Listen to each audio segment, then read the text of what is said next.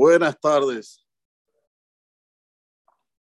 La Gemara en Berajot, en la página 32b, nos cuenta una historia. Tanu Rabanán, estudiaron nuestros sabios. Maasebe Hasid Had, una historia con un Hasid. Shemit Palel Baderech. Estaba rezando en el camino. Ubahik Monehad, vino una persona importante del gobierno, digamos como un ministro. Benatán lo Shalom, le dijo Shalom, los Shalom. Y este estaba en la amida y no le devolvió el Shalom, no le devolvió el saludo. Imtin lo filato. Este ministro tenía modales, era un hombre bueno, Espero hasta que termine este su amidad. La se siguiente filato. Una vez que este hombre terminó la amidad, este Hasid, Amalo Reca, le dijo a él, tontito, va lo que Torathem, si está escrito en la Torah de ustedes, era un ministro que sabía de Torah. Raki, no como los políticos de hoy. Raki Shamer Leja, Usmon Meod, tienes que cuidarte muchísimo y tu alma muchísimo. también está escrito que tiene que cuidar sus almas mucho. Que Senatati leja shalom. Cuando te dije shalom, lama lo y shalom. ¿Cómo es que no me devolviste el saludo, el shalom? Si yo tuviese cortado la cabeza con mi espada, se ve que es un hombre que llevaba la espada en, encima. ¿Quién podía cuestionar tu sangre? Como diciendo, estaba en mi derecho matarte.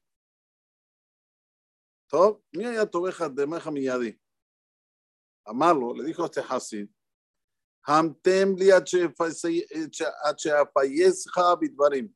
Espérate, aguántate un minuto que te voy a convencer con mi discurso. Te voy a convencer con mi discurso.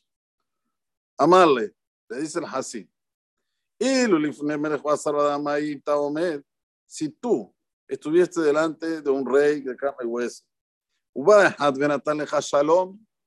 y viene una persona y te saluda y te dice shalom, ahí está lo shalom, vos le ibas a devolver el saludo, vos estás delante del rey.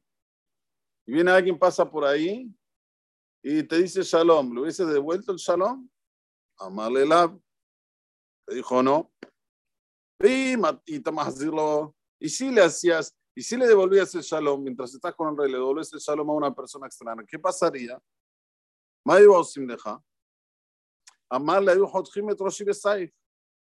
Me cortan la cabeza con la espada. Amarle, le dijo el Hasid, Palo de Barim Kalbahomer, lo que tú estás diciendo se aprende el leve de lo más riguroso. ¿Qué quiere decir? Si vos estabas de pie delante de un rey de carne y hueso, que hoy está aquí, mañana dónde está? En la tumba. Kaj, te hubiesen hecho así, cortado la cabeza. Anisha Yo que estoy delante del rey de los reyes, el todopoderoso que Él está vivo y vigente para la eternidad, para todos los mundos. ¿Cuánto más tengo que cuidarme de no desviar mi atención y darle un saludo a una persona extraña? Dice la Emara, mi Enseguida, este ministro se calmó, dijo, tiene razón Señor. Me convenció, me convenció el Hasid. Beneftar otro Hasid de Betole Shalom. Y se pudo ir este Hasid para su casa con paz. Pero aquí hay que preguntarse varias preguntas. Primero, ¿qué es esto que estaba en el camino rezando? Tendría que estar rezando en un lugar cubierto. ¿Cómo empezó? Estaba rezando en el camino. Sobre esto dicen los mefarshim, que es así mismo. Si una persona tiene posibilidad de ir a un beta keneset o de rezar en un camino, obvio que es mucho mejor rezar en el beta keneset. Y algunos dicen que por eso le vino este nisayón, por eso le vino esta prueba. Porque si hubiese rezado en un beta keneset, no hay ningún ministro que pasa por un beta keneset, te saluda, shalom. Pero hecho que estabas rezando en el camino, vos provocaste para que te venga este nisayón. Según esta opinión, como nosotros nos comportamos, traemos los nisionot. Traemos las pruebas a nosotros. A veces nosotros tenemos una elección equivocada. Y ahí viene el, el nisayón. ¿Quién lo llama el nisayón? ¿Quién, llama, ¿Quién llama la prueba? Yo, que hice la elección que no se debía. Si hubiese elegido bien, el nisayón no viene. Voy a dar un ejemplo, ¿no? Una persona va a una playa que sabe que no se puede ir a esa playa porque va a llamar a la atención muchas mujeres que no están bien vestidas. Va a la playa y caen en Nisayón. Es que te manda ir a la playa. Pues no hubiese sido a la playa, no hubiese tenido el Nisayón, la prueba. Esto es el punto número uno que hay que aprender de aquí. No ponerse en Nisayón. Pero si ya te pusiste en Nisayón y tenés que salir, si vos estabas plenamente concentrado en Boraholam, vas a salir airoso. ¿Qué quiere decir esto?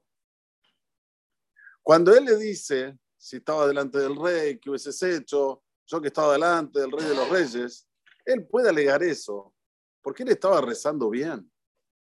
No estaba rezando, ni entendiendo lo que decía, balbuceando. Estaba concentrado de hablar, estaba hablando con el Borabolán Behemet.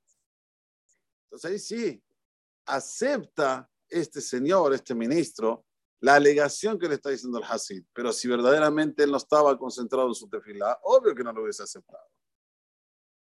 Esto es lo que tenemos que aprender siempre. La persona tiene que ser coherente en la vida, no engañarse. Ya estás haciendo algo, hacelo mil puntos. No la hagas. La mediocrosidad es lo peor que hay, porque vos pensás que hiciste y no hiciste, y como dice Talmud en el Tratado de Ibamot, que Raba le decía a sus alumnos, por favor no hereden dos infiernos. No hereden dos infiernos. ¿Por qué dos infiernos? Uno, porque estabas diciendo tefilá y no decías tefilá. Y dos, porque podías hacer otra cosa en ese momento. Eso que se puede jugar al fútbol. Eh, en fin, puedes hacer otra cosa. Lo valen no debería dar dos infiernos. Entonces, cuando una persona escucha esto que le dice Rabba sus Talmidim, siempre tiene que tener esto en la cabeza. Ya lo estoy haciendo, lo hago de maravillas. Me concentro la tefilá plenamente con Boraholam. Y así sí, ahí sí, va a salir airoso con un nisayón. Boraholam ya le mandó el nisayón, le va a sacar el nisayón, le va a sacar la prueba y va a poder volver a su casa, le hayim, tobim, ושלום. ברוך אדוני לעולם, אמן ואמן. רבי חנן הקשה אומר, עשה הקדוש ברוך הוא לזכות את ישראל.